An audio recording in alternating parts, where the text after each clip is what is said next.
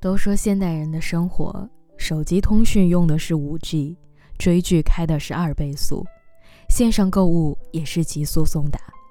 铺天盖地的文章在告诉我们，聊天对话框上显示的“正在输入中”，才是我们的安全感所在。而秒回是人与人之间表达重视的唯一标准。所以慢慢的，我们好像被电子世界绑架了。无论发现什么有趣的事儿，总是第一时间掏出手机分享到朋友圈，坐等好友点赞。如果互动过少，你还会觉得有些失落。跟着手机上一个个未读消息的小红点一起跳动的，还有我们焦虑的神经。我们开始变得被动，同时也不敢怠慢了别人，害怕手忙脚乱的时候收到一句“忙什么呢？”为什么还不回我的消息的质问和责怪，也害怕因为没来得及回复，下一次再点进对方的朋友圈，看到的会是一条隔绝的直线。我们的生活就这样被困在那块只有巴掌大的屏幕里。我还记得刚开始工作的那几年，我常常要保持每天在线的状态，出门在外，一旦手机电量低于百分之五十。就会紧张地四处寻找充电器，生怕错过谁的消息。甚至一度出现了手机响了的幻听，一分钟能按亮屏幕十几次。就连洗澡的时候也要把手机带上，经常洗到一半，擦干手上的水去回复消息。而那时候的我矛盾极了，一边等着他人的回复。一边又对这些没有意义的交流感到疲惫，我慢慢放下手机，是看到好朋友发的一条朋友圈开始的。朋友说，自己已经厌倦了那些客套的消息，以后微信都是随缘回，让大家不用等他的回复，要删的也请自便。我有一点惊讶，他以前可是一个朋友圈达人。随便发一条消息都能够收获满屏的点赞和留言。我私聊问他原因，他却反问我说：“你有没有觉得，现在好像不是我们在玩手机，而是手机在玩我们呢？”确实，也不知道从什么时候开始，我们生活的常态变成了睁开眼睛就找手机，吃饭让手机先吃，感情靠朋友圈维系。拍照十分钟，修图两小时，通勤路上的碎片时间也被那些十几秒的小视频填满。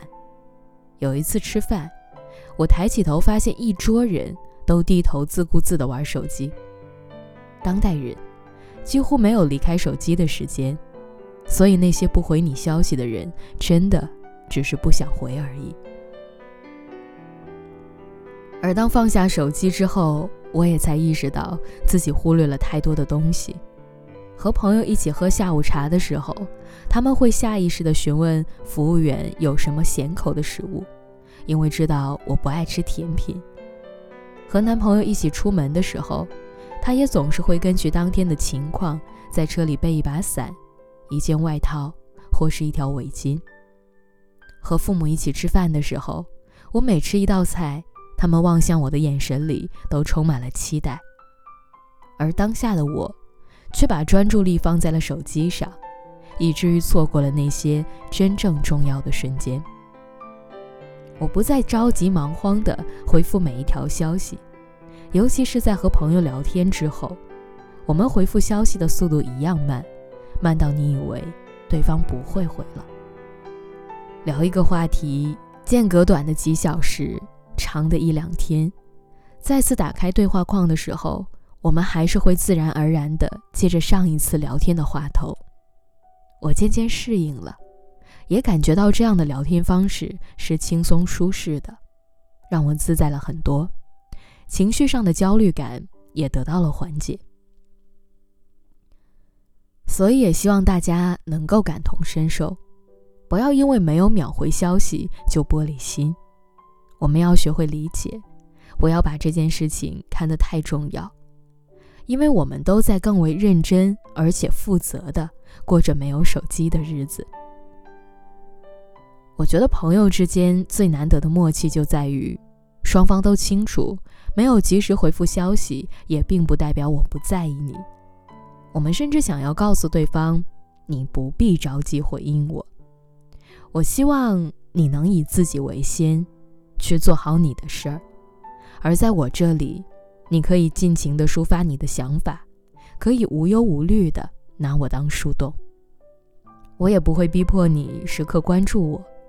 我希望你可以放松一点。日常的人际交往和线上社交已经让人感到精疲力尽了。那么，作为彼此的朋友，为什么不能给对方一点空间呢？不用及时回复我的消息，已读不回也没关系。就像电影《无问西东》里说的：“你别怕，我还是那个愿意给你托底的人。无论你回复的时间有多长，我也不会矫情介意，因为这就是我想要给朋友的特权。你一路赶来。”路上会有很多人，我不呼喊，也不催促，所以你也千万别着急，可以慢慢来。我会默默的等着你，留在原地，不会走。所以，希望我们都可以相处自在、轻松自由的做朋友。